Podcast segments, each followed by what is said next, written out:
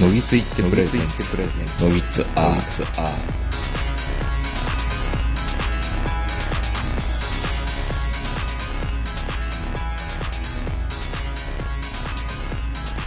どうも皆さんこんばんは、東横名人です。えー、本日は緊急収録。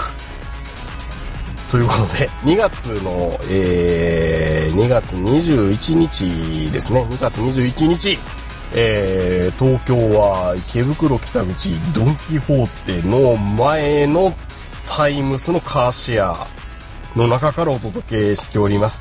えー、お相手するのは私、東横名人と今日も野木津食堂ということで、この方に来ていただいております。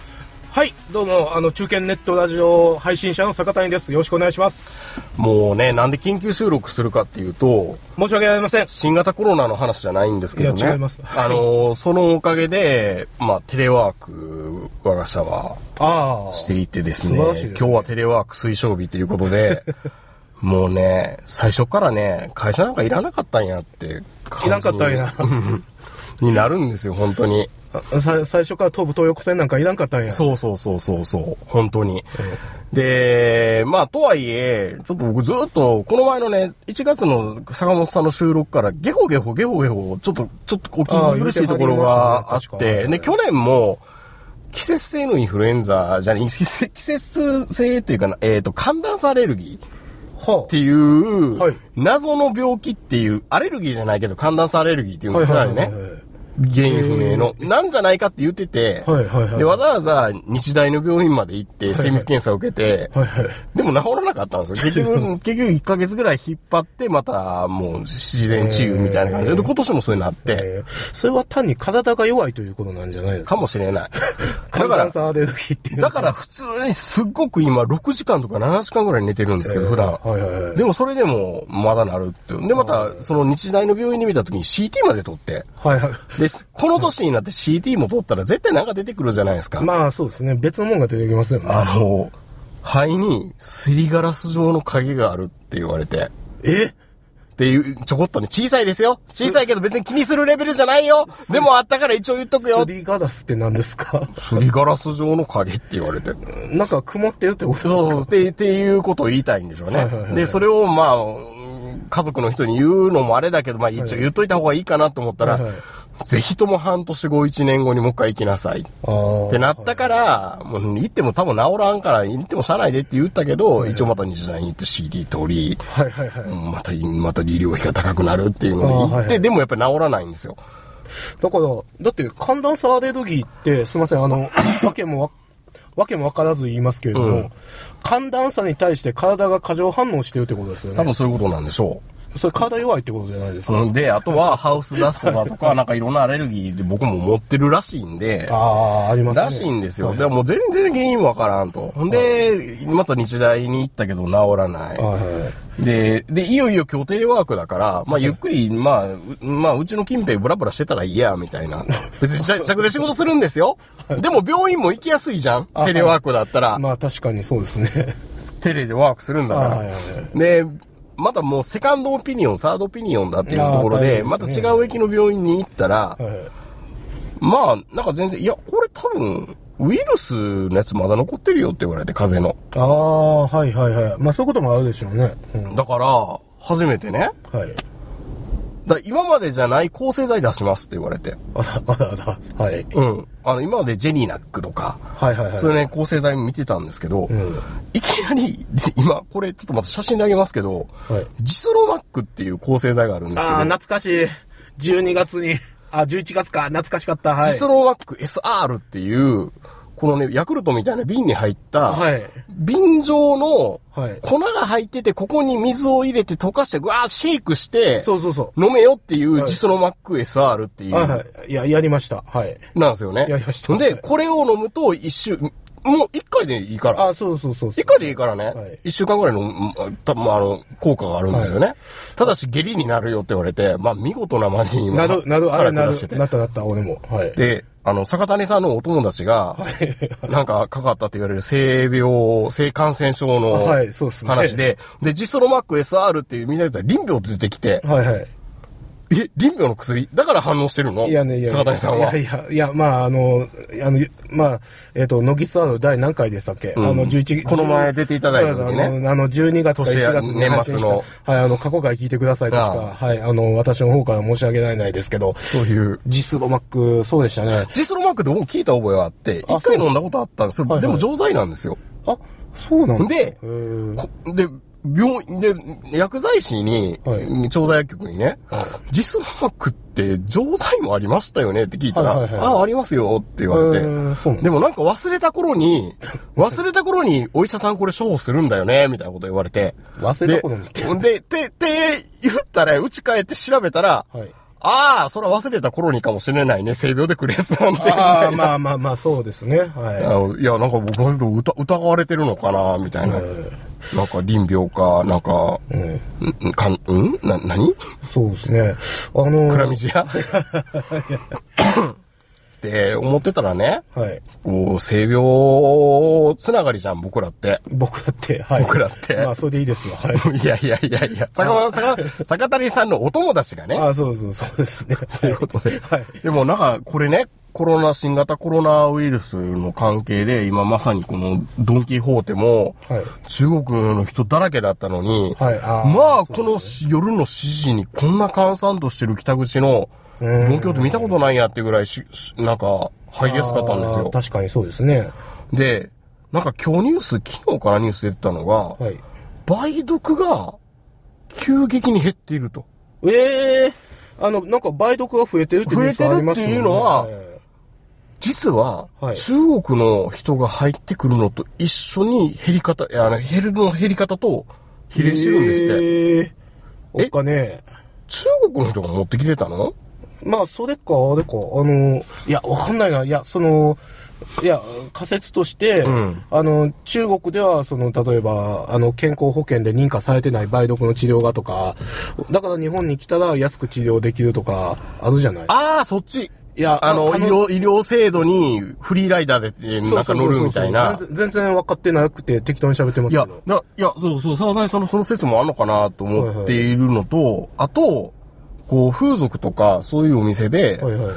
中国の人って来てるのかなっていう。めっちゃ来てるよ。え、来てるの？めっちゃ来てる。うん。二波お断りみたいな感じになってないの？なってない、なってない。だって、あの、だから、あの、塞ぐ方も、うんあの、買う方、あの、買う方も、うん両方来てますよ、そんな。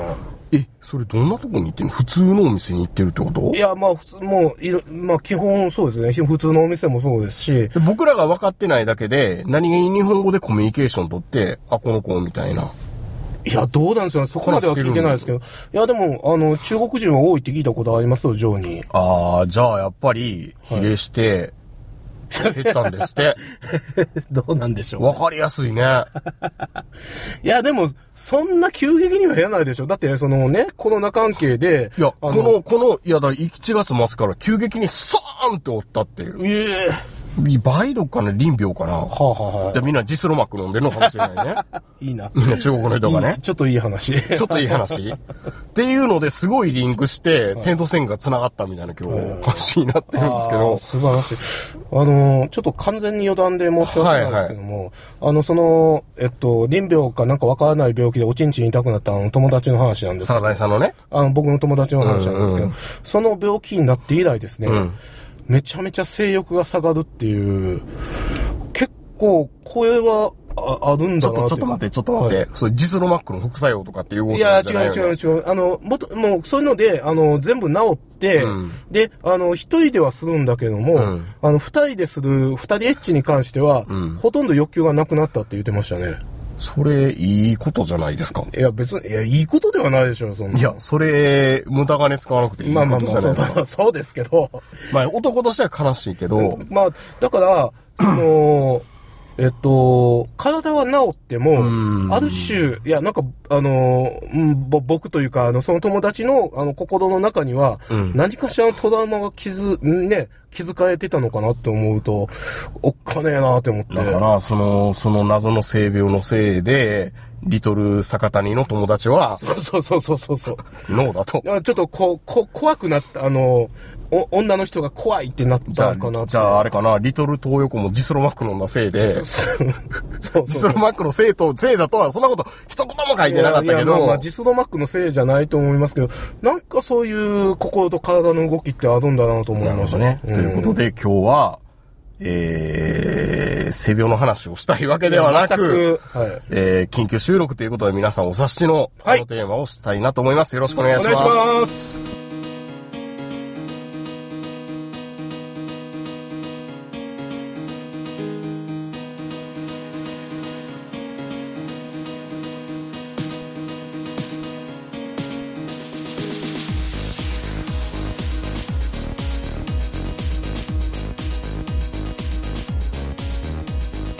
東横名人です。えっ、と、補足のためにちょっと割り込んでいます。ちょっとファクトチェックしました。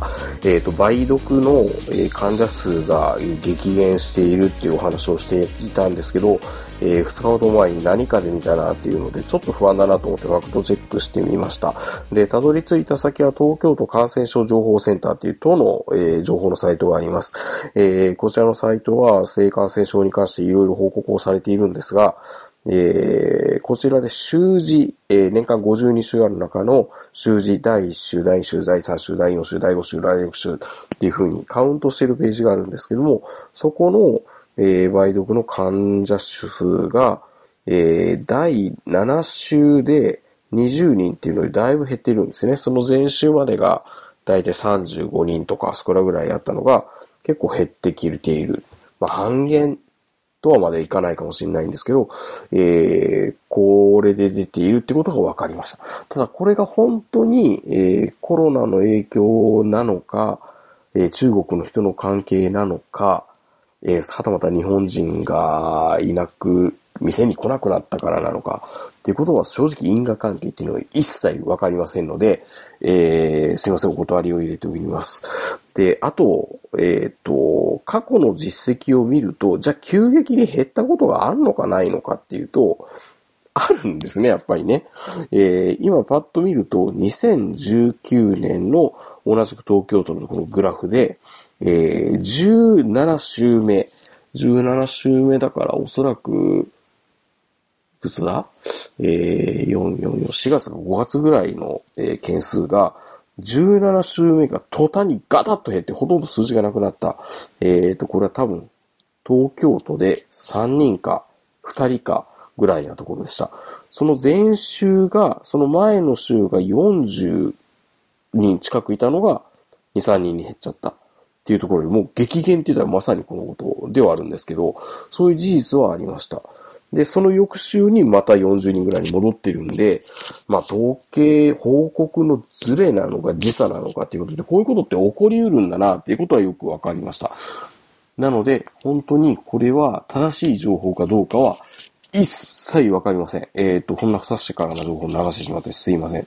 えー申し訳ないなと思いましたので、えーちょっと補足の音声を割り込ませていただきました。えーただ本当に減ってるんであれば、そういう因果関係っていうのはあるのかもしれないねっていうところで、えーあやうく誤情報を流してしまうところでした。えー割り込み失礼しました。引き続き音声をお楽しみください。はい。えー、で、今日は何かというと、はいえっ、と、前回も坂谷さんと橋場さんそうですね。と撮った時にもちょこちらっと話したちょっと言って、ましたけども、はい。ジャパンポッドキャストアワーズ、アワードって言うていいのかな ?2019 のノミネート20作品が決まりましたと。はい。忘れてたんですよ、僕も。忘れ、忘れてたんですか？うん。ああ、ああ、今日か17日っていうので。あはいはい。まあね、久々にはい。面白いですね。盛り上がってますね。あのーやっぱりこうネットラジオ村、ポッドキャスト村って、なんもないじゃん。そうですね。うん。だってあの、5チャンネルの、あの、ネットラジオ板のあの、加速っぷりはすごいね、あれ。あれね。あれほんともう、どこと比較したらいいかわかんないぐらい。もう、もう、本当に、あの、すべての板がさ、あの、勢いが0.01みたいなさ、そんな。もうね。10日に1コメントぐらいしか入ってこへんみたいな。まあ昔だったら、はい今回のやつで祭りになってたはずまあそうですねなんですよね。だって、あのーポッドキャストアワードの、うんあの、公式ツイッターのフォロワー数が、確か700人とか800人なんですよ。少ないな関係者しかいない。僕フォローしてないですけど。あ僕フォローしてましたけど。はい。いや、で、結果ね、はい。えーっと、漠然としたこと聞くんだけど、はい。感想として、はいざっくり、なんか、簡単に言うとどんな感じですか？坂谷さん。僕の感想としてはアホ臭ってなっちゃいましたね。結論、結結論としては。あの、ちょっと僕の心の動きを言っていきますと、はいあの、えっとね、大変、ちょっと言いにくい話ではあるんですけど、うん僕はノミネートは割と高い確率でされると思ってました。えーっと、はいはあの、グランプリっていうのは絶対ないと思ってましたけれども、うんノミネートはされると思ってたんですね。うんで、な、それはなん、なんでそう思ってたかっていうと、うんあれ20個ノミネートされるじゃないですか。うんで、審査員であれば、いろんなジャンルの、えっと、ポッドキャストを選びたいわけですよね。い。まあね。おそらくは。まあねで、その中で、あの、私が所属する、あ、ラジオ食堂っていうグルメポッドキャストやってる坂谷と言いああ、ますはじめまして。けど、あの、はいはい私の所属する、あの、グルメポッドキャスト村の中で、まあ、1個は選ばれるでしょうと。何個ぐらいあるの？そもそも。いや、ぶっちゃけ大してないです。な、ないんですか？えまあ、ざっくり言って10個ぐらいしかないです。ああ、なるほどね。はい。で、うんまあ、あの、うちはその中でもう完全にあの、ガリバー番組になってるんですよ。自分で言うのもなんだけど。自分で言うのもなんだけど。でも、まラジオ食堂って土直球ですからね。あ、まあ、いや、本当に、あの、まあ、人気とか、配信、あの、の、配信数とか、うんあの、まあ、歴史もそうですし、長いですからね。はい、もう、7あ年、8年。の、まあ、なんていうか、いろんなパラメーターがあって、うんまあ、うちに、あの、まあ、対抗できる番組って現状ないんです。これは、まあ、他のラジオでも言ってますけど、なぜかその、ポッドキャスト、ネットラジオの、謎のエアポケットになってるんですね。うちのとこって。いいなぁでしょ？社会文化カテゴリーなんか選ぶんじゃなかった？いやー、きついっすよね。あの、軒並み、いや、みんな社会文化カテゴリーになるから、はいっていうのと、ポッドキャストのアップルの iTunes のランキングって、完全に外資に乗っ取られてるんですよね。中、中華系に。あああ、確かにそんなイメージありますね。れは何なのかと思いながら僕らは、なんとか200番以内でアプリで見れる欄に入っててよかったな、みたいな。そうそう。で、んあの、ちょっと全然関係ない話だけど、あの、農業系ポッドキャストが最近あの、食カテゴリーに流入してきやがってすげえムカついてるんですけど、それは別にどうでもいい話。あ、チケット。はい。お前社会文化カテゴリーやろ。どう考えても農業やねんから。食やろこっち来んでしょ。こっち来んなよ。食食でしょ。いやいや、えー、あのね、ね。あの、そんなあの、ブルーオーシャンでよくして、あーそうそう。だから、はいはい。一個は、あの、食べ物系ポッドキャストが選ばれるはずと。うんで、一個ポッドキャ、あ食べ物系ポッドキャストを選ぶとしたらもう、うち以外、もう選択肢ないんですよ。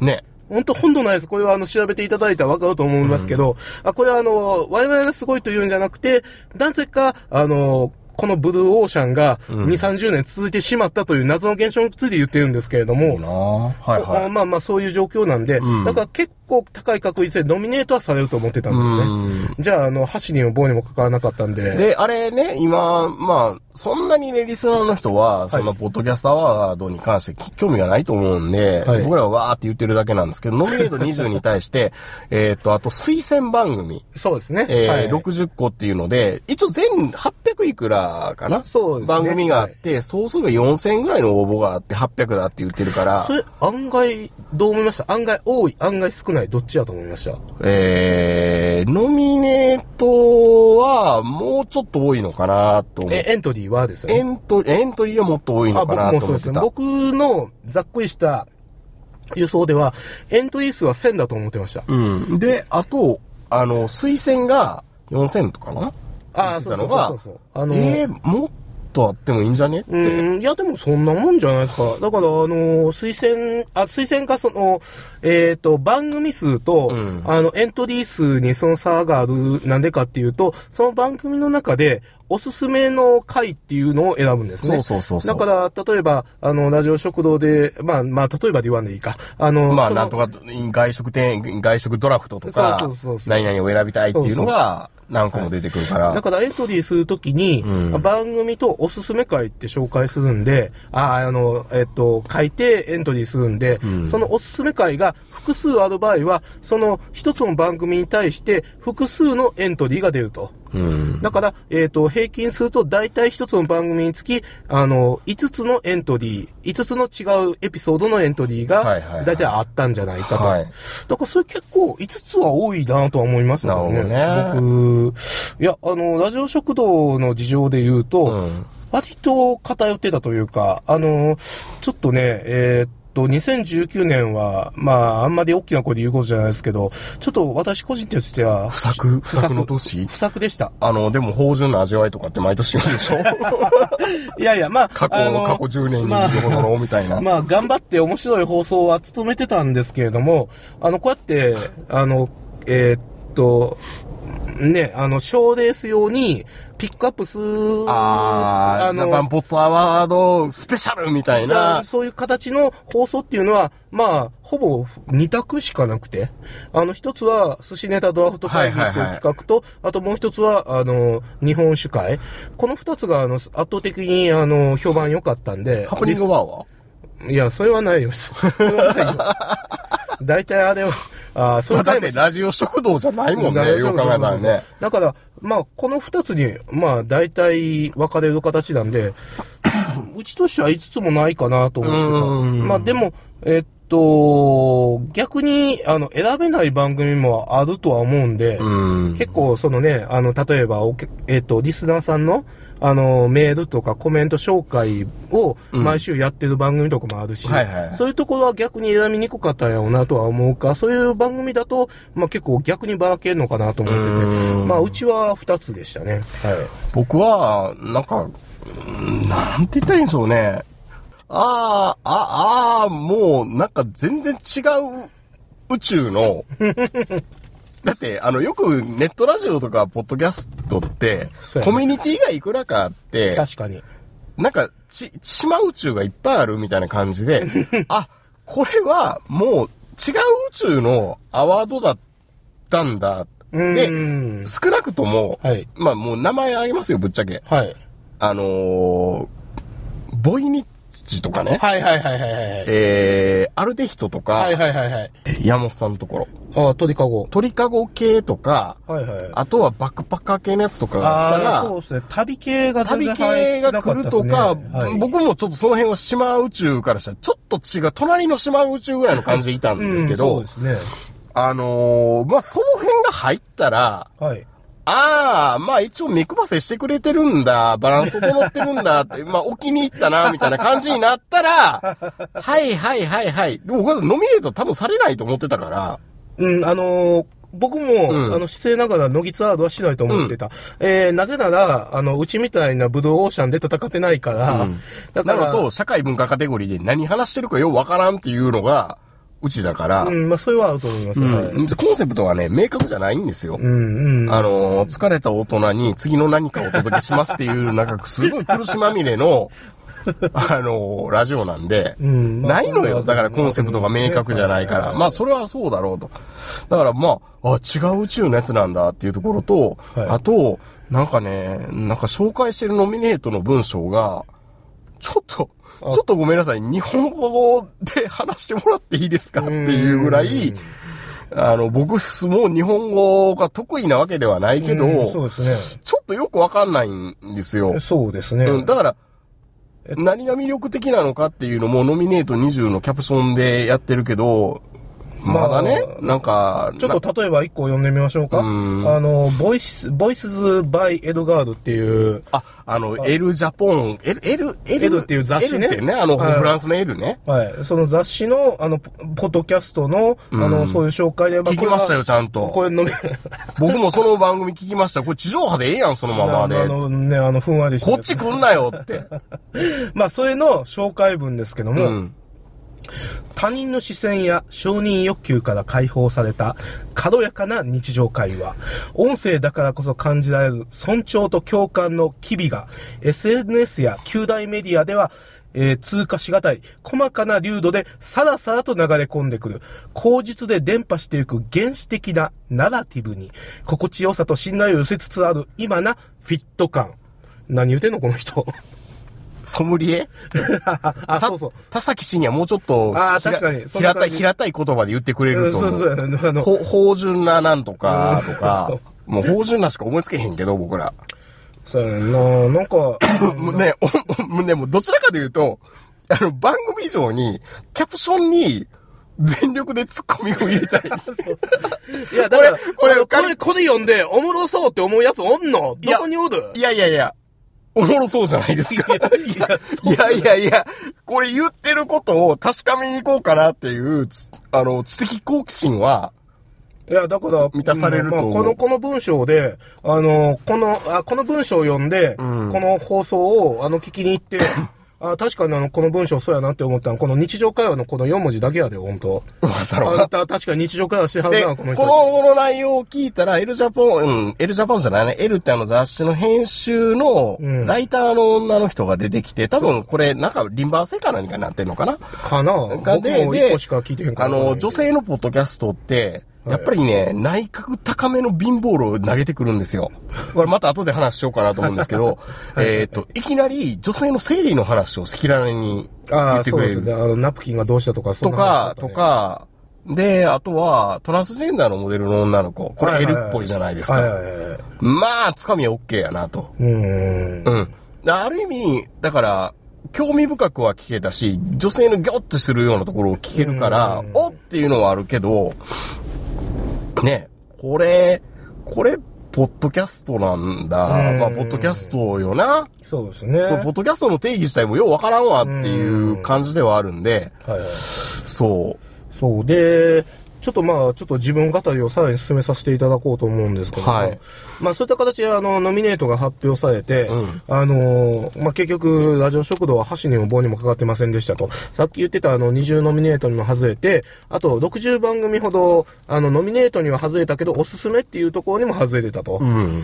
という状況で、うん。あの、さすがにショックでですね、うん。あの、家でずっと酒飲んでてですね、で、それ、しかも何がショックかっていうと、うん。完全にその、えっと、ノミネートはず、え、えーノミネート外れて、確かに、えっと、我々のテイストとは違う番組がガッて並んでたから、違う宇宙違う宇宙の話なんかなって思ってたんですけども、うん。我々とすごい近いことを扱ってる、あはいはい。あの、そういうラジオもあったんで、あの、ネットラジオでは、鉄板の袋麺とか、どん兵衛とかを話す番組って、いや。四畳半ぶりからずっとあるんですよ。あ まあまあ、まあ、どこの番組というわけではないですけども、うんまあ、まあ、ぶっちゃけた話、うんあの、我々としては、もう完全に隠した、あの、我々が、あの、んなんて言うんでしょうね。だって俺ら本職で職についてのネットラジオしてるんだぜ、ポッドキャストしてるんだぜっていう意識から、意識からしたら、隠したとか言っちゃダメだよ、そんな。あごめんなさい。隠したは、ちょっと言う。このあ職カテゴリリーにおいてってことでしょ？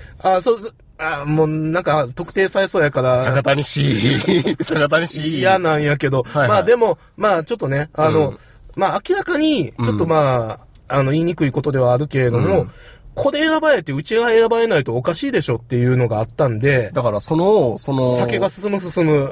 ああ、はいね、涙を、涙を、そうそうあの枕を涙で濡らしそうそうそう濡らしながら酒が進む進む。大丈夫？そうそうそうそう。で、はいはいあのーこれはいかんと。うんあのー肝臓が終わってしまうと思ったんで、あ、じゃあちょっともうこれは、あの急に坂谷さんがね、ーはい。俺全部聞くっす、みたいな感じの、ダイレクトメールをもらい、あーあじゃあ、じゃあ撮ろうよっていう話になったんですけど全部聞いたんですね、いや、20そうそう、個ね。いや、そうそうそう。その時に、うんまあ僕の気持ちとしては、はいあの、負け犬同士、ちょっと傷の舐め合いして、来年につながる、今度こそ、ノミネートされるにはどうすればいいかみたいなポジティブのことを話し合おうと思ってたんで、うん。んで、ちょっとそういう話した後、まあ、あの、豊子さんと話しながら、じゃあまあ収録までに、うんえっ、と、20本全部聞きましょうかって、まあ私はあの、そう思ったんですね。20本聞いてからじゃない僕と。10本ぐらいしか聞けなかったですけどね。あ、僕一応20本聞きました。まあちょっとあの、おもんなくて途中で切ったやついいくつかありますけども、20本一応、どれ？どれそれ？いやな、いや、もうい言わない、言わない、言わない、言わないけれども、はいはい。そう、20本聞いたら、うんだんだんムカついてきて、なんか見えることもあるんじゃないかと思ったんですね。修行だとこれは。あの、だから、私自身は、あの、なんていうか、あき、こいつが選ばれてて、なんでうちが選ばれないっていうのもあったけども、うん全部聞いたら、うんそう思ってるやつが、この日本に、まあ、100ポッドキャストぐらいあるんじゃねえかって思うぐらい、まあ100ぐらいはおるやろうな。ちょっととおかしい。あの、この選出自体がちょっとおかしい。あの、なぜこれを選んだのかがさっぱりわからない。あの、一部レベル高いポッドキャストもあるけれども、総じて言うと、えっ、と、モードがだいぶ、あの、負け犬の傷の舐め合いから、だからね、結局ね、坂谷それは違うと思うんだ、僕。あ違いますか？負け犬と上だよ。いや、まあ、そうやけど。何言っても、何言ってももう選ばれなかったから、もう何言ってももうダメなんですよ。うんで、で、まあただ、ただね、なんでその面白ないポッドキャストっていう、あんまり主観、主観だから、なんか、主観じゃないな。いや、あのーうん、なんだろうな。えー全部、全部点数つけていこうぜ。そのアートワークとかよ。いや、わかる。編集とかよ。わかる、わかる。それは、あんまりもう個人名出すのもあれだけど、僕いいや、今回は。はいもう久々に桜川マキシもちゃんと聞聞きましたよ。うーん、うんね聞きましたね。で、確かはい。に、ジャスさんが言ってることすごく正しくて、うん、そうですねま。あ、暴落する言ってたけど、あの人。そうですで、でも、確かにジャスさんが何かね、エヴァーノートかなんか出してあげてたんですよ。あ、はいはいはい。で、面識ないのに言うのもあれだけど、はい確かにジャスさんの言ってるみたいに、なんとか新しい目線賞とかなんかそういうふうな切り口でやる方が、まあねなんかまだなんか、ああ、そっちねってうん。いうそうですねので、なんか、なんか確かに今回って、もう、もう多分ね、委員の人大変だったと思うんですよ。うん800いくらさばこうと思ったらい。や、大変ちゃうと思うよ。だって多分聞いてないでしょ、こいつ絶対。いやいや、絶対大変違う。いやいや、ほんでね。あの、全部聞いたらこんな選出しない。いや、ほんでね。いや、もうなんか、順順番追って話したいのに、もう結構感情に赴くままに、もうおこちゃまやな。いや、で、もうじゃあ、い行きますよ。じゃああのね、なんでしょう。この、本題に入ろう。本題に。はい、入ります。あのね、これ、誰が主催してるのって思ったら、はいはいこのね、クリエイティブディレクターの道黒さんっていうのが一番そのポッドキャストアワードの審査員の中に出てきているんです。うんで、この20作品のノミネートは宇垣さんであるとか、うんえー、佐久間信之さんであったりとか、あの辺の有名どころが多分これから料理していくんですけど、うん多分、メチクロさんがほぼ全部主催してるっぽい、いや、なんかね、僕気なんですよね。僕すげえ勘違いしてたのは、うん佐久間正幸さん。信之さんまあ、ごめんなさい。佐久間信之さんが、全部聞くもんやと思ってて。聞けるわけないやん。いや、俺も、聞けるわけないやん。いや、き元からあの人、ネットフリックス見ながら仕事、上するような人なのに。いや、うん、そう、聞聞けるわけないとは思いつつも、ニュースとか見てたらなんかそんな風に書いてあったから、ええって思っててさ、だ、やけど、ね、いや、なんかあの、他にも審査員がいたっていうことを匂わせてはいるけども、うん。あの、その審査員やったって人が、誰も名前として出てこないから、うん。そう。あ私も審査員やりましたって人もいないし、うん審査員はこれとこれとこれでやりましたっていうのも出てこないから、今の状況から判断するに、この道黒さんっていう人が全部聞いて決めたっていうことしか、状況としては出てきてないんだよねい。やー、でもね、それは違うと思あ違うな。う。違うと思う。ただ、メチコロさんは全部聞いたんだって。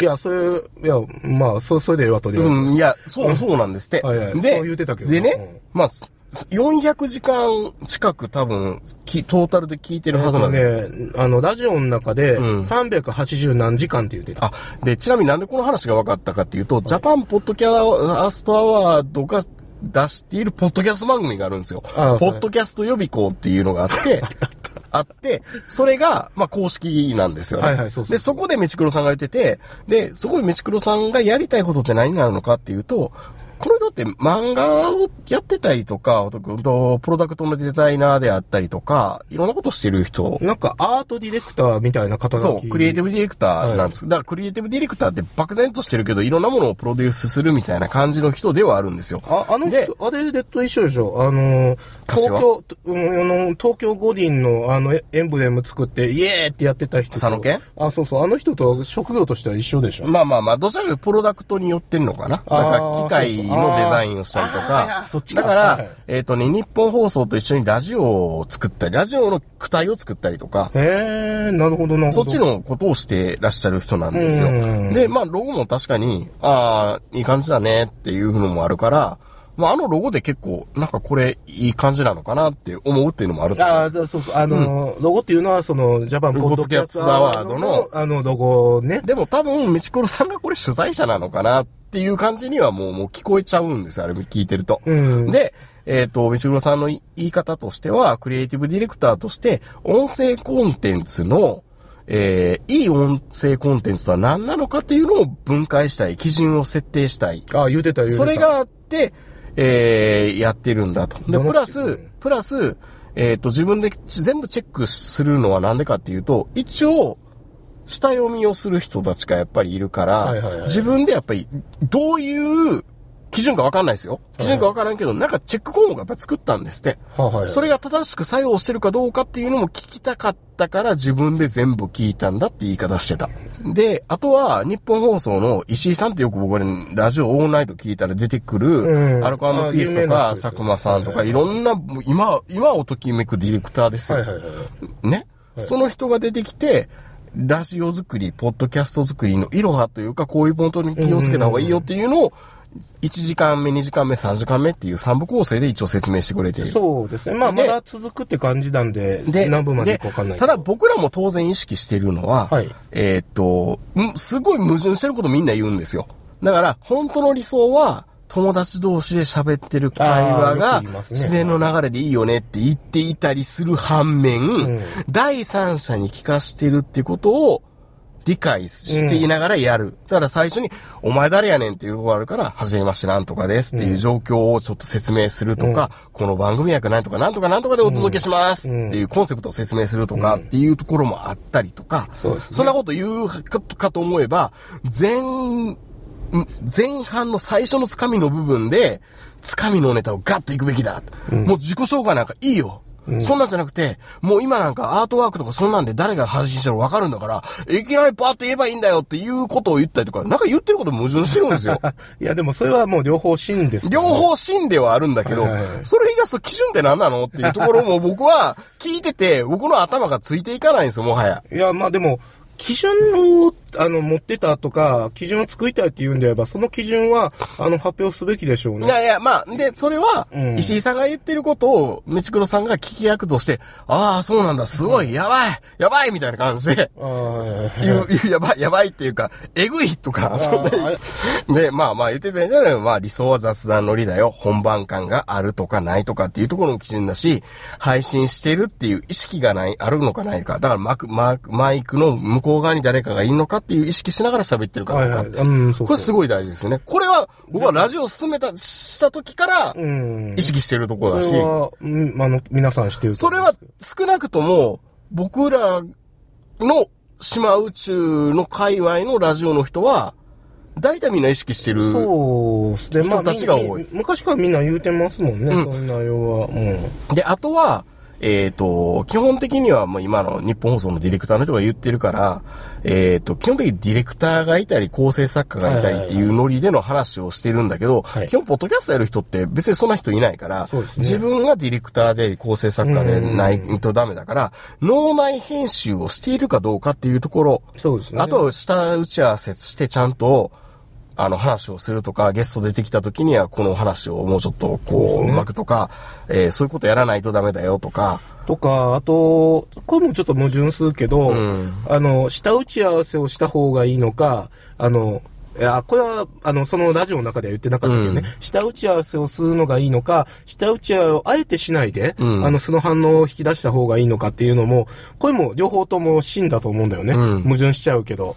で、まあそこから、あの、どういう形で編集で、うまい形に持っていくかっていうのが難しいから、うん。まあ、結局そのあたりは、で、あの、むまあ僕も聞きながらあの矛盾してるなって思いながら聞いてたけど、まあでも、両方死んだからしょうがねえなとは思ってま確かに両方真なんですけど、まあね。まああとは、まあパーソナリティがいてディレクターがいるみたいな、まあ、なんか一人二役じゃないけど、やっぱりそういう中で脳内で完結していかないとダメとか、うん。あとは本当にこう、ラジオ作りっていうのはディレクターっていう職業で言うんであれば、漫画の編集者に近いなってことは、あそうですね。なるほどなーっていうので、まあ、やっぱりさすがプロの言う人は違うで、でも、ポッドキャストってなんやねんやろっていうので、すごくモヤモヤした 感じがした。で、あとは、専門性であったり、それはまあ、カテゴリーの話はあるかもしれないし、えー、武器は何なのかとかね、声質がどうなのかとかっていうのも相対的にいろんなことを考えていくべきだろうと。で、まあ、めちくろさんはできるだけ音声コンテンツの型っていうのを、なんか明確にしたいんだって。多分、めちくろさん自体は、なんかね、すごい、難しいことを頭の中で考えてらっしゃるんだなっていうのは、うんなんかツイッターとか見てても、で、なんか自分の中でなんか、文法って言ったらいいのか、スキームっていうほど、スキームって言ったらすごい安っぽいかもしれないんですけど、うんなんか作りたいんだろうなっていうのはすごく分かった。それは、なんかすごい、いや、やりたいんだなっていうところで、その中の試行錯誤で今、ここのフェーズにあるのかなと。うんだから本当言うんであれば、やっぱり、ちょっとなんか、基準は明確にした方が、まあ、それよかは、まあ、普通、どこのコンペティションでも基準は明確にしますからね。あの、どんだけ、あの、主観的な、あの、コンテストで最終的に全部主観やんって言われてても、んあの、そこに、あの、まず、こういうフィロソフィー、あ、基準ね。うんあの、こういうフィロソフィーでやりますっていうのを、あの、発表した上で、このフィロソフィーでこういう形で、あの、採点しましたってことは、まあ、普通言うけどね。まあ、ね、どんなコンペティションでも。そう。だから僕らは昔ネットランナーに出た時に、はいはいはいなんか高精度とか完成度とかっていうので、なんかようわからん言葉だけど、一応出してくれてたから、ああ、そうなんだ 一応ジングル入れてたら完成度高くなるんかな、早え、みたいな感じで。いや、まあでもね、そういうところをつけておいたら、うんあの、後からあの、ね、えっ、と、第三者が見たときに、あの、この番組面白そうっていうところの動線になるから、そう絶対そっちの方がいいんだよね。あの、さっきの文章を読んでも面白そうとはなんねえからさ。いや、あれは多分、スタッフが書い、んだとしたら、いや、あのー少なくとも、うんあれ、第三者のチェックが入ってたら、あんな文章絶対通らへんよ。普通に考えて。そこがネットの怖いとこなんですよね。ね。だから、いや、これ、これ伝わるかっていうのが、多分一番大事で、あれ、普通の、まあ、例えば、あのね、日本放送とか、うんあの、そういった、ある程度のメディア媒体の中であの文章が出てきたら、絶対もう、めっちゃチェック入るよ、あれ。でも、まあ、あれでね、そんなに炎上しないっていうのは、まだまだポッドキャスト文化っていうのの、まあそうやねお門が知れてるってことで、なんかこう、本当それがもう悲しいかな、現実なのかな、炎上もしないんだなって。うん、そうだよね、んうん。確かに僕もそう思いました。なんか、なんか、いや、すごいやりたいこともわかるし、熱量、熱量はすごいんだなっていうのは分かったから、はい。なんか、もうちょい明快にした方がいいなーっていうところと、で、やっぱりね、うーんと、ポッドキャストのいいとこでも悪いところでもあると思うんですけど、はいえーっと、プロが結構混ざるっていう。あれもね、やっぱり基準なんすよね。で、僕らはやっぱりプライベーターだから、はいはいえーっと、どうしてもプロが入ってくると悲願じゃうっていうか、やっぱプロずるいわ、みたいな。僕はまあそういうこと思わないですけど、でもそれを、それを思う人もいるし、あの、ルールとしてはちゃんと明確にしとかないといけない。そう。で、あのー僕はもう別にひがみは全然なくて、うん逆にそれが、だって、iTunes のポッドキャストランキングって全然あれこそもっと理屈がよくわかんないけど、うんプライベーターが大手の放送局を抜かすっていうロマンがあるじゃないですか。うんまあそうですね。だってル、ルマンで、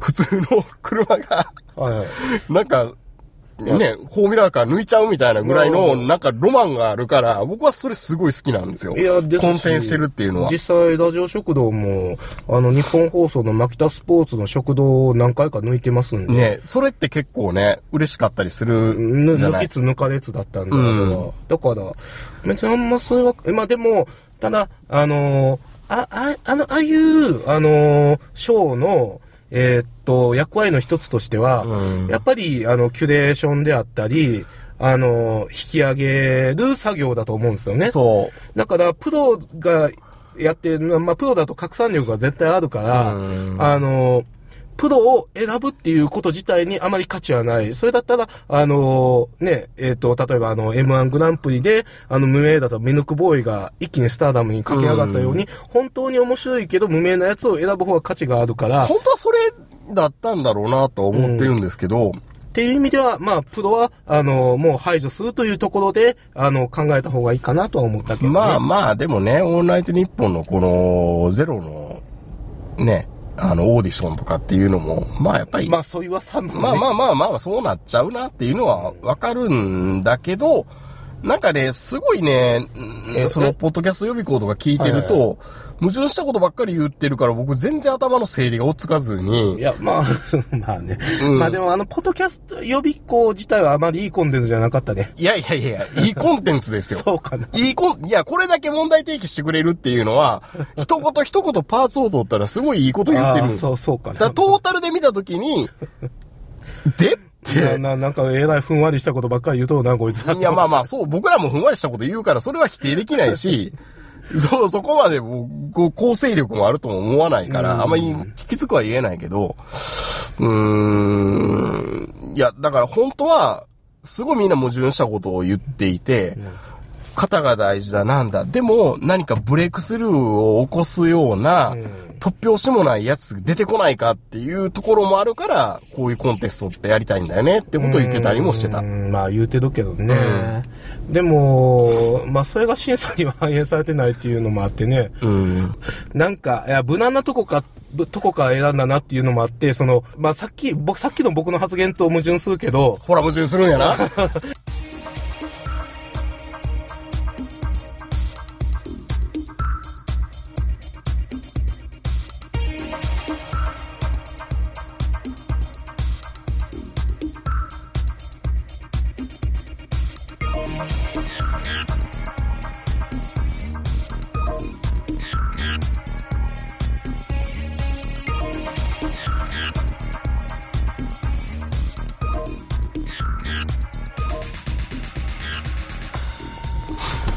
の、矛盾するんですけど、さっき、あの、うん。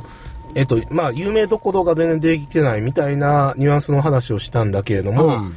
だから、えっと、そういった意味では、あの、無難なチョイスはしてなかったんだけども、その無難な中で選ばれた人間、あの、作品たちが、うんまあ、どれも、あの、まあ、さっき言ってた、あの、ブレイクスルーというか、うんあの、えっ、と、まあ、はっちゃけた内容ではなく、まあ、無難だよねっていう、あの、ちょっと別のラジオで、あごめんなさい。別のラジオで、うんあの、なんか、えっ、と、毎日放送の、あの、ディレクターあみたいな。、えーっと、前、レディトークでしたっけ？そうそうそうそうあの配信アプリの社長と、うんで、社外役員をしている毎日放送のディレクターかプロデューサーの人がやってたやつ。うんそのうんね、ポッドキャストアワードを振り返るみたいな、そういう放送の中で、うんあの、言ってた、その、えっ、と、セミプロの見本市みたいだとあまり良くないよねって、あの、いう話してて、うん。で、まあ、そう、その感想が僕も近くて、うん。まあ、割とそのセミプロの見本市みたいになってるなという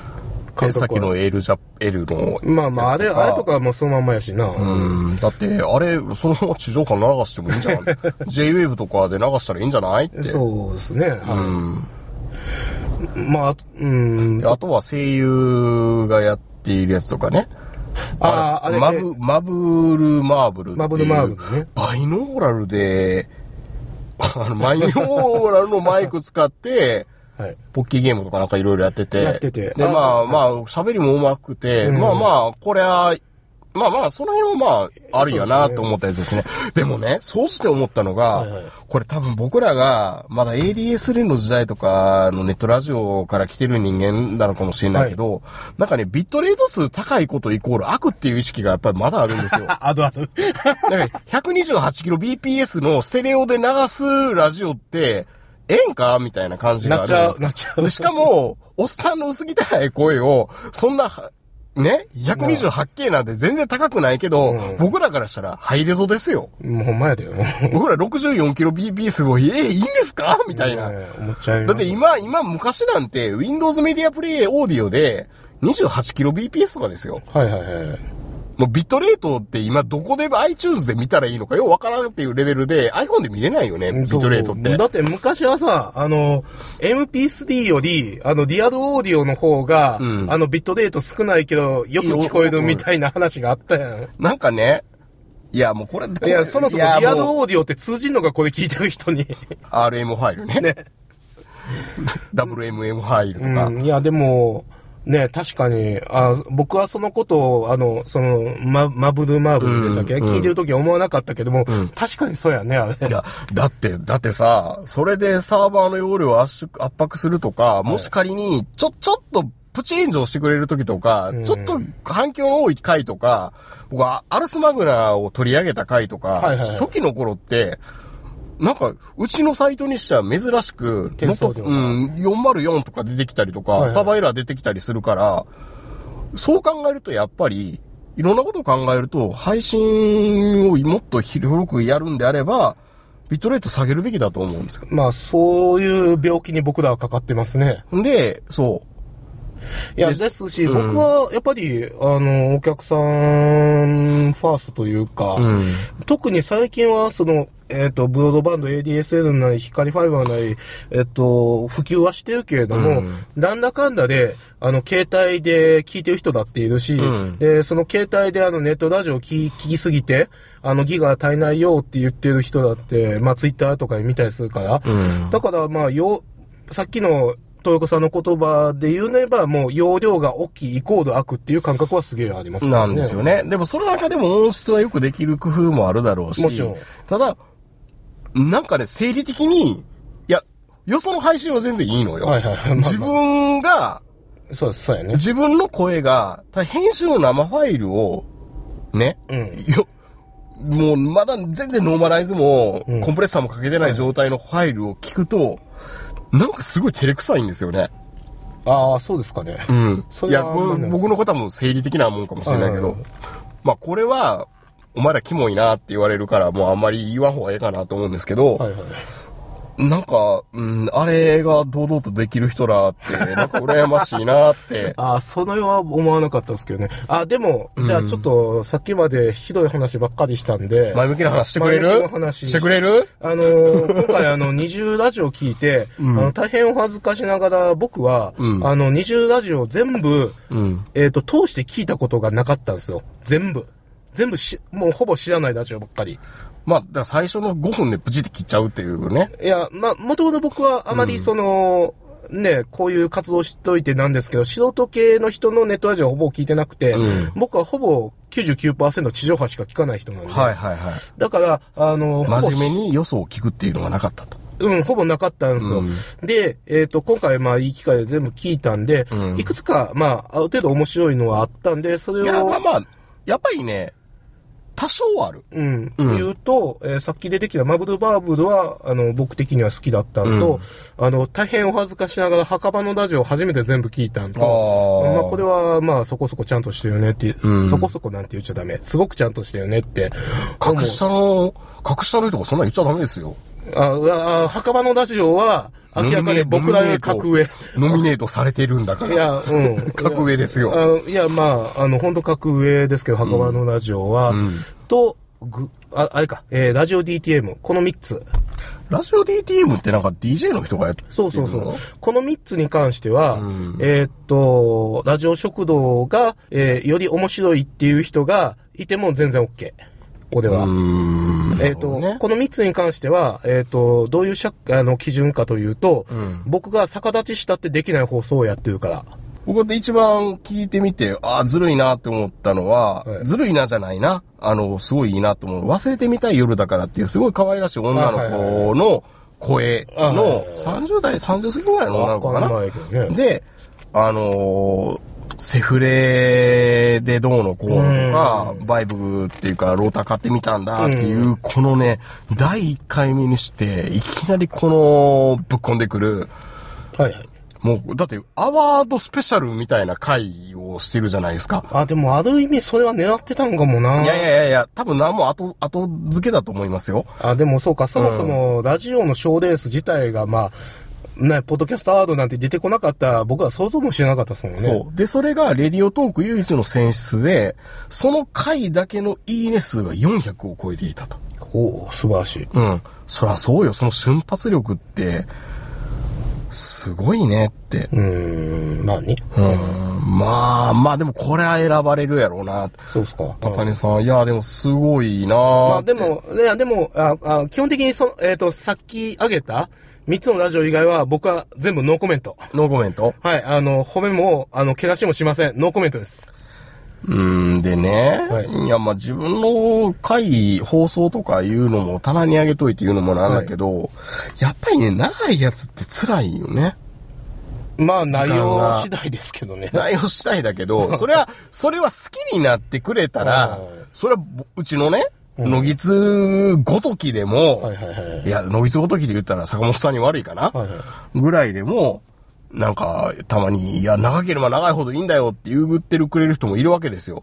まあ、たまにいますね。いますよね。ただ僕らは、ある種、こう、流儀として、30分ちょいぐらいで終わらすのが一番足りないねぐらいが一番、ね言ってましたよ、これでも。ちょっと足りないねぐらいが一番いいんだよっていうことを言ってたから、予まあ備校でもそうん。でもやっぱり30分から40分ぐらいの尺で収めるっていうのが初めての人にも聞きやすいし、定期的に聞いてくれるし、寝落ちしても大丈夫みたいな感じになってくれるべきかなっていうのもあるから、ちょっと長いのでノミネートして、これで、そうか、メリハリついてるの？このトークみたいなのも、まあ、あるしね。うん。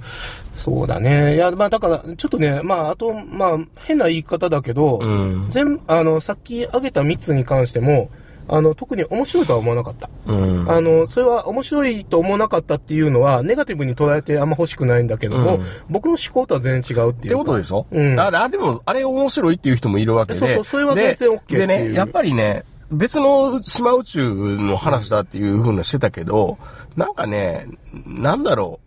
この関西ノリが多分嫌いなのかなって一瞬思った。うん、まあ、関西弁のトーク、まあ、ただ、墓場のラジオさんとか、あれ、ま、特勤、ま、ん？特勤マッシュの人なのね。墓場のラジオはそうそうそう多分ルーツがね、あ、ラジオルーツっていうことを勝手に作ると、あの、えーっとね、多分伊集院とか、あの辺にルーツになってくると思うんだよね。多分ね。はいはいはい。僕、あの、えーっと、もっと言えばうん、伊集院光のラジオもあんまり面白いとは思ってないぐらい。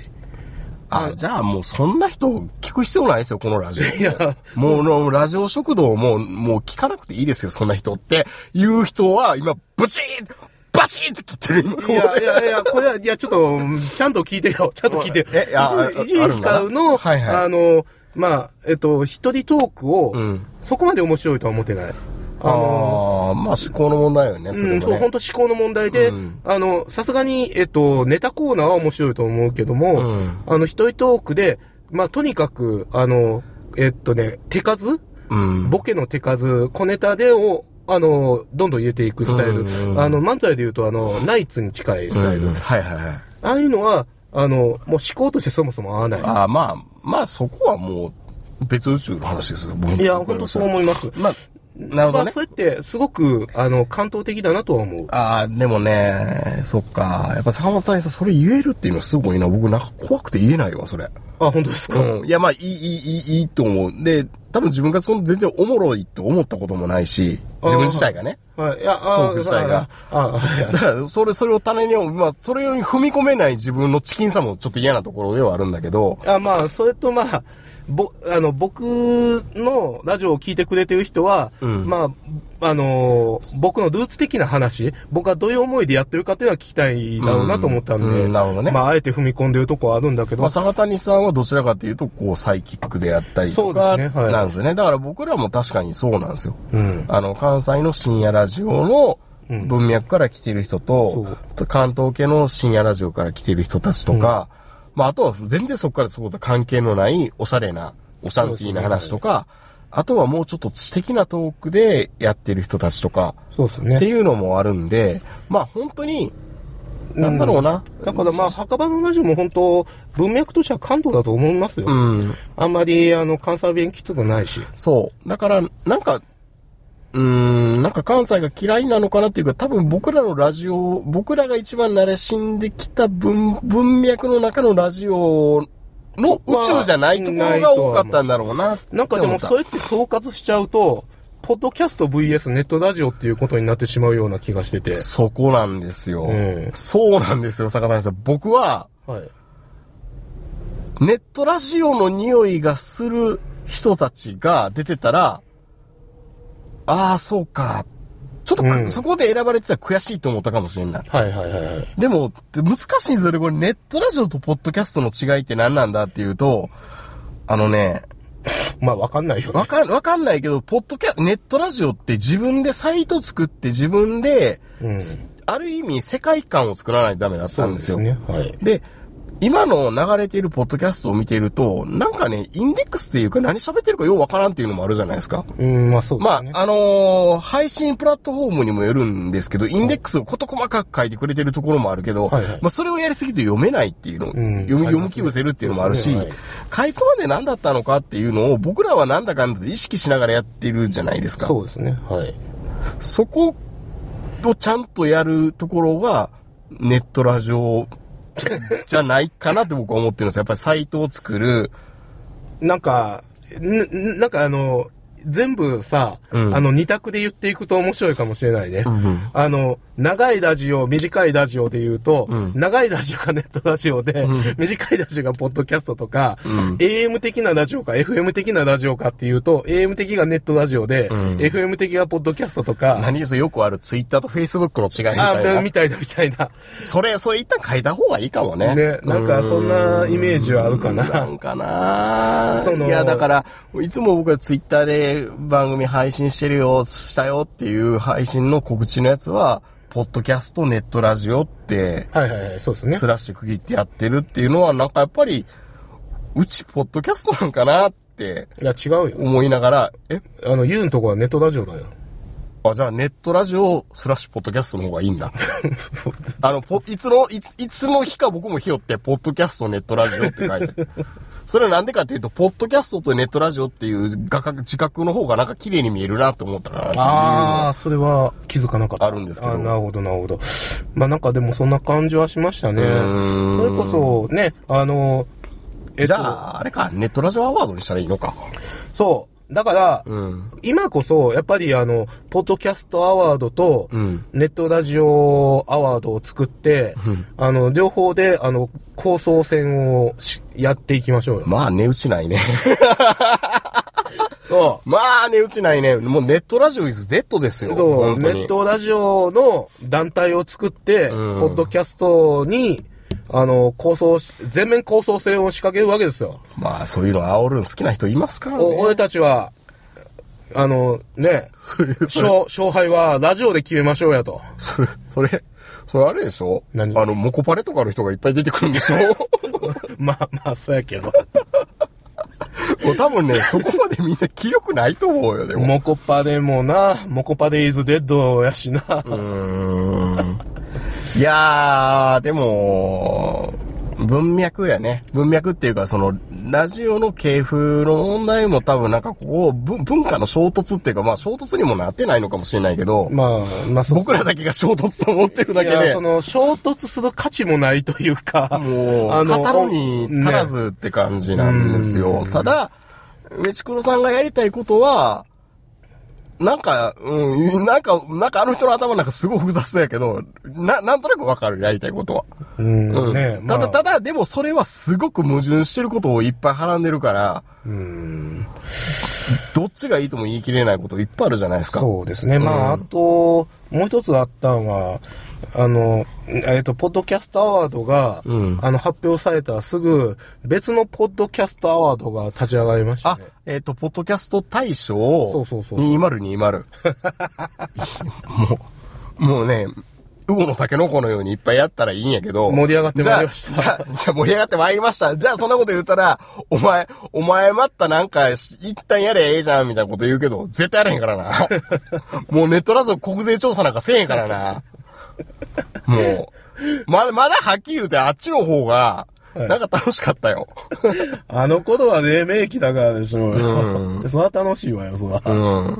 今はね、まあ、本当まあだから、ネットラジオは、うん。あの、30代か40代のおっさんがやってて、ポッドキャストは、あの、20代の、あの、女子とか男子がやってるっていう、そんな区分けにどんどんなりつつあって、うん。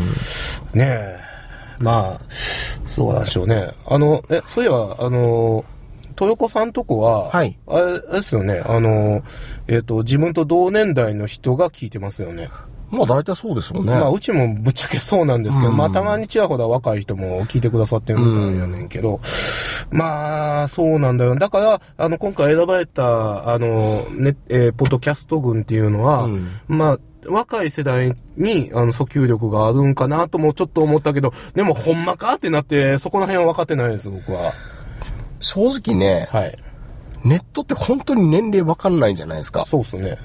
ね。はい。ある程度自分で、そう、そうだ。これ多分、はい今回ね、初めてこのラジオを、ポッドキャストアワードで聞いてるからって言って、多分関係者すごい聞くと思うんですよ。僕もいろんなとこ聞いたぐらいだから。ああ、まあ、えーとそう、そうかもしれませんね。あの、改めまして、あの、東横名人と言います。普段は、この坂谷道彦という男とは別に、あの、坂本さんという人と一緒にラジオをしてます。あのネットラジオの父と言われてるえーあの、坂本さん2000 2002年からイニシャル G っていうラジオをやっていて、2003年にイニシャル G ゼータっていう番組をやってやって、2006年までイニシャル G ゼータをやっていて、坂本さんという相方と喧嘩別れして、えーラジオを辞めて、えっ、と、2007年に、あの、大阪から東京に転勤になって、で、そこでイニシャル G ダブルゼータっていう番組を1年半ぐらいやってたんですけど、てまね。まあそこもまたなんか、なんかいろいろあって辞めて、で、2013年に、まあ結婚もしたし、ちょっとまあいろいろついてきたからもう一回やろうかっていうので、またね、はい。別れた人と再婚して、はい。えーなぜか今山梨で長野に転勤してる人と東京と転勤した人で、山梨で落ち合って、はい。普段山梨からラジオを収録して、スカイプではなく2ヶ月から3ヶ月に1回ラジオを撮って、小出しに毎週更新してるラジオです。はい。はいこちらの坂谷さんは、はい。あの、ラジオ食堂という、あの、えっ、と、食べ物系ポッドキャストを9年間やってる坂谷と言います。えっと、まあ、さっきもいろいろ話しましたけど、あの、長いラジオで、あの、AM 系で、はい、あの、関西弁で、あの、おっさんばっかり出てくるラジオなんで、あの、まあ、まあ、いっか。あの聞いてねはい、聞いてね。はい、そうです。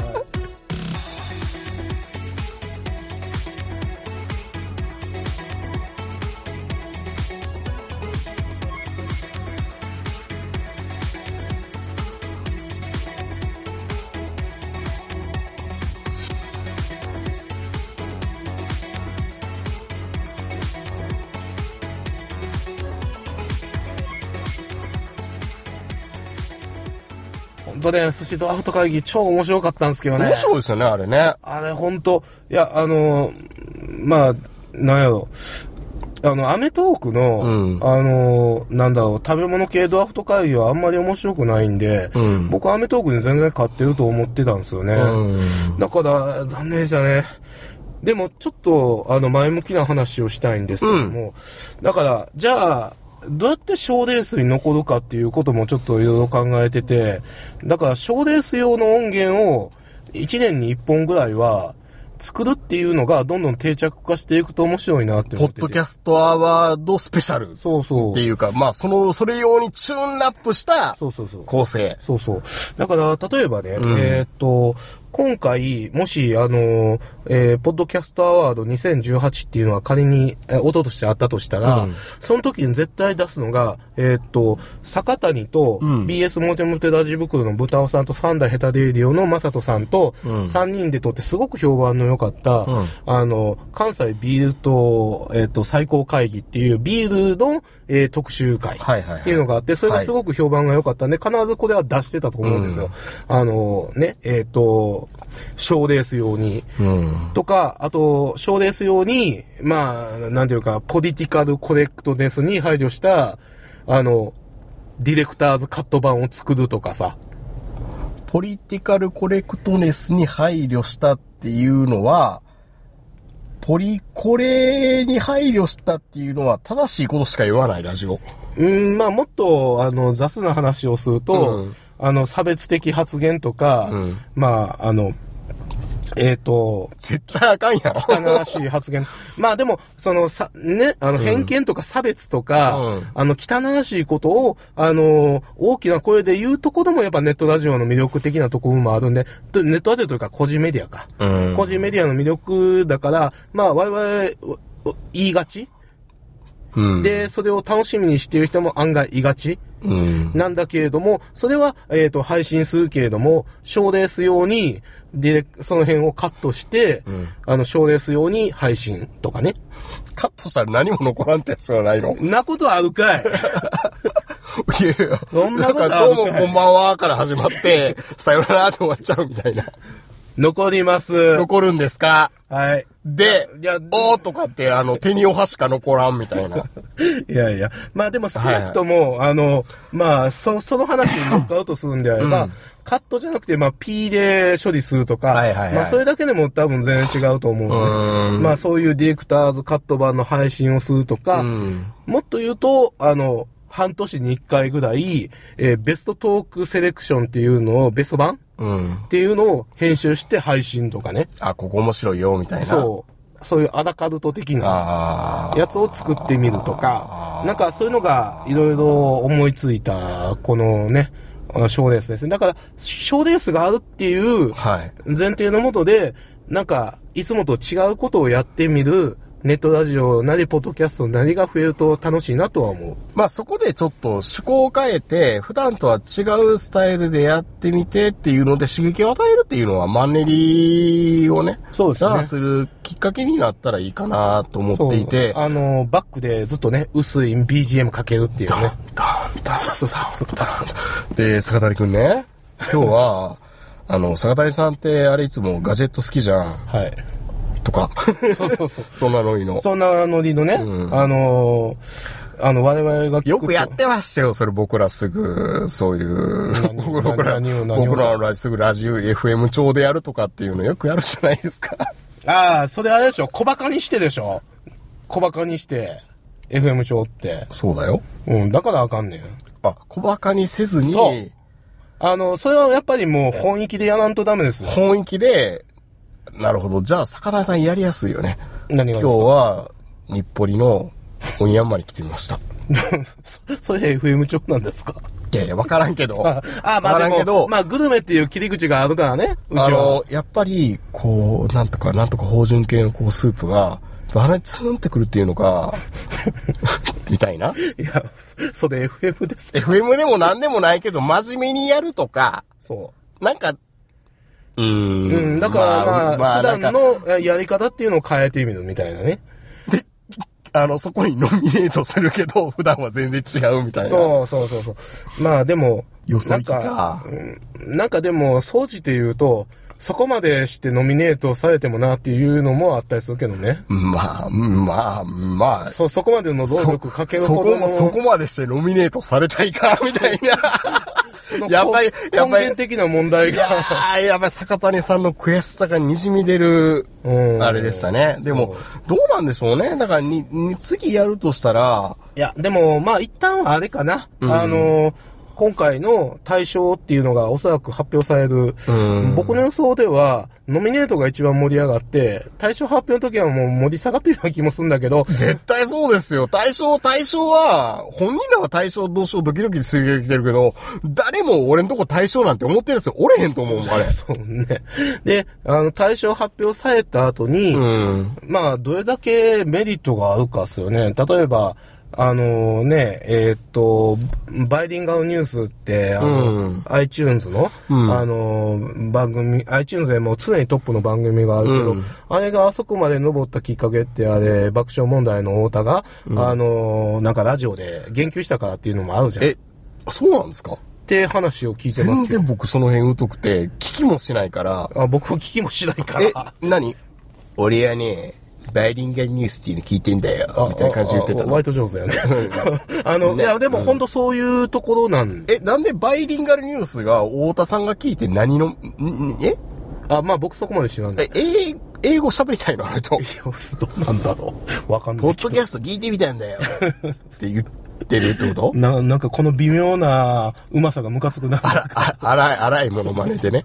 あの、いや、まあそう、はいはいそう、そういうところで、あのー、すげえ伸びたっていうのもあるんで、じゃあ、その対象になったポッドキャストがどれくらい伸びるのかとか、あとね、副賞として佐久間さんが、うんオールナイトニッポンの中で、あの、言及してくれるかもしれないとか、そういうのがあれば、じゃあ、何としてでもノミネートして、されるように頑張ってみようとか思うかもしれないけど、うん。まあ、どうなるかですよね。まあ、でもね、もうこの、本当にさ、冒頭にも言ったけど、はいこの何も、何も変化にない、ポこの音声配信のね。うん。まあ、プラットフォームいっぱい出てきましたよ。スプーンであったり、レッドオークであったり。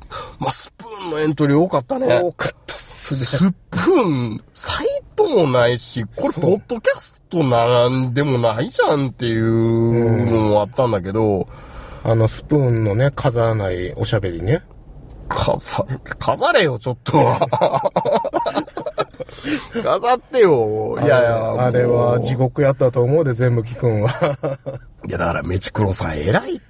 いや、まあ、聞いてるかどうかわからへんけどいや、。聞いてるって言ってたやん。もう偉いよ、だってもう。めっちゃ偉い、偉いよ。エロいってエロくらい偉いよ。いや、でも本当に変化がなくって、目標も別に僕らね、まあ、まあ、漫然とやってるって言うとあれだけど、はいい、つやめようかな、みたいな感じでやってる、まあなんか惰性でやってるっていうのもあるから、まあそうですね僕ら特にね、もう、はいかれこれ何年もやってるわけじゃないですか、十数年間ぐらい。初期衝動なんてもう使い果たしてますからね。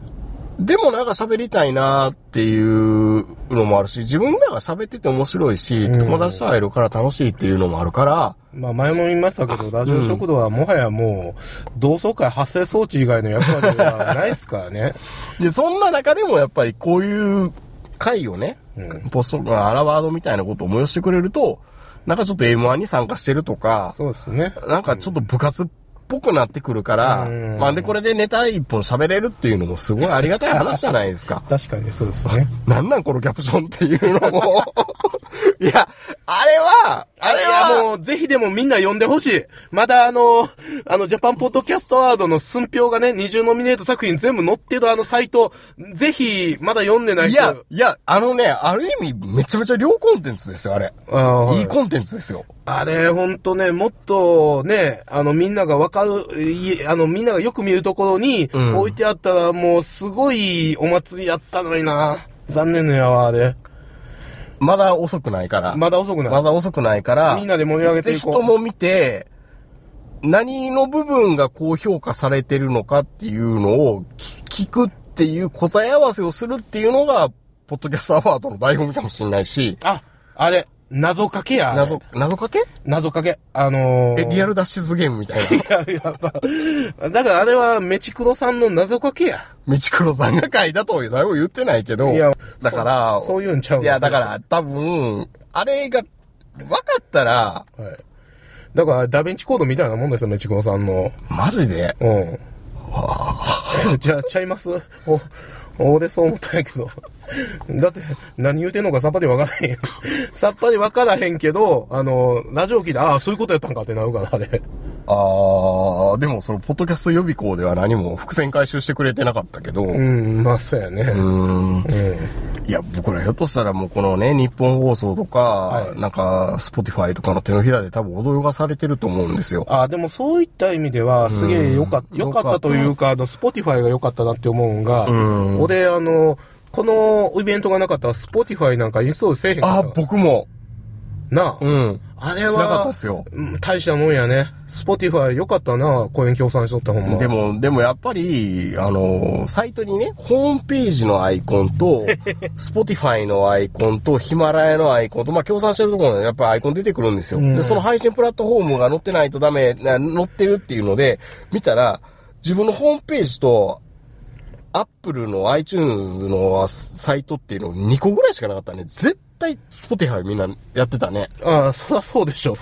いやー、やっぱスポティファイで配信せんとあかんのかな。いや、僕も、いや、スポティファイってそもそも、あの、スポティファイで配信できるっていう頭がなくて、去年の夏ぐらいに、あの、えっとね、ランニング系人脈の人が、ランニング系の人たちってスポティファイが好きで音楽聴きながら、いそれ、え、坂谷さん、ランニング系のコミュニティにいるの？や、僕はおらへんけど、うちのメンバーがいるから、ね。あ、北谷さんのトレイルランとかのコミュニティの人。それが、あの、スポティファイでもラジオ食堂聞けたらいいなって言ってくれたから、あ、そんなんもあの、何何何何今回の放送もランニングしながら聞いてる音体が、皆さんがいるってことかもしれない。あ、どうも。どうもじゃ。どうも。今どんな風景かなすごい興味あるな。ええー、そうなんだ。そう、まあ、ではいはいもそれも僕も偶然やからね。うん。うん、だから、でもそうやって広がったらいいよね、本当うん、にね。そうそう、偶然にやったけれども、でも僕自身は、まさか自分の携帯に Spotify インストールしようとは思わへんじゃないですか。いやー、なんかもうね、坂谷さんもうちも自分でワードプレスでサイト作って配信してるじゃないですか。はいめんどくさくない？いやー、めんどくさ、まあめんどくさいはめんどくさないんかもうけど。最近ね、やっぱアートワーク必要やなと思って毎回毎回アイコン作ってるんですよ。あれはめんどくさい。イラストレーターで。うん、あれはめんどくさい。あれ手間増えたけど、でもやめられへんしなと思ってうんそう。っすね。うん。あ、思い切ってやめてみてもいいかもねな。やめたら、でも、べかといってアクセス増えてるわけじゃないけど、でも、やっぱり自分の美貌録にはなるんですよ、あれ見たら。あそうそうああー、この配信ね、はいはいはい。あの、僕のラジオ食堂内での一大決心は、うんあの、ヘッド、ヘッドラインを書くんやめたんが一番 でかかったっすね、俺。あれやらんと自分で何喋ったかって分からなくなっちゃうかいや、らねわ。かんないけど、あれに時間かかるんでね。うん。っていう話をしてるのがネットラジオ文化なのかなそうヘッドラインって何？そもそも。はいはい。えー、ということでね、今回は、えーと、文化の衝突っていうテーマで、んあのー衝歴史、歴歴史、歴史を振り返るラジオっていう、ね。衝突はしてません。歴史系のラジオってやっぱり知的ね。ね。うん。やっぱガンジーってすごかったんやって、ざガンジーってあんな残念な人やったんやってよく聞く。あれでもあの回たまたま僕聞いたことありましたよ、ガンジーのえ？回。あ、ほんとすごいな。もう一回聞いたけど、ガンジーおもろいっすよ。東横さんはほんとすごいな。ということで何回も言うけど、文化の衝突っていうのが今回のテーマだったのかなって。いや、無視されてるでしょ。衝突って、衝突っていう衝の。突、自分が、ごめん、ごめんごめん。お同じ、同じくらい質量がないと。当たりに行ってた。あ、当たり屋。当たり屋です。当たり屋です、ね。あの、ポッドキャスト当たり屋ってネット、ラジオ当たり屋かな。はいはい。ということで、えー、まあ今回初めてね、多分どうせ関係者しか聞かないと思うんですけど、あのーこんなラジオがあったんだよっていうことを、ちょっとね心の隅にでも 入れといてもらったら、でも本当にめちくろさんは、大変だったんだろうなっていう思ったし、スタッフの皆さんもお疲れ様でしたと。あ、そうですねあと何より、やっぱり、うんあの、僕のラジオに関しても、おそらく東横さんのラジオに関しても、たくさんの人が推薦とかエントリーとかしてくださった。本当にね、何人かしていただいたと思うんです本。当ありがとうございました。俺、俺、俺、俺したよ。ありがとうございます。まあね、ご紹介ですから。そうです。もうご紹介。で、今回坂谷さんが今日ね、今日、今日、あの、ラジオ食堂のやつでもいいよって言ったら、アホかお前。こんな汚れた放送自分とこで出せるわけないやないかはい。って、はい。ドンキホーテで同化されました。いや、あの、き、き、ラジオ食堂では、綺言えない話をもう本当綺麗な僕だけを見ていてほしい。こんなあの、汚らしい僕は見てほしくない。それは便所ののつぶやきだって言いたいんですよね。ああ、まさに便所の前で話してましたからね。でも、便所のつぶやきが入らんかったの意外今の情勢で便所のつぶやきが入らないってなると、それこそ本当に関西弁にアレルギーでもあんのかな、この人って思っちゃうよね。わからない、それは。うん。はい。まあ、ってことでね、新しく聞いている人もいらっしゃると思うんですけど、こんなラジオが細々と別の島宇宙では 繰り広げられてたんだよっていうことを分かれば、島宇宙ですね。いや、でもそれが楽しいんですよ、多分。チラッと覗いた時に、うわ、なんやこいつらキモって思う時あるじゃないですか。それが文化です。はい。文化ですね。面白い。ありがとうございました。ぜひ来年もやってください。えーそれでは皆さんおやすみなさい。さよなら。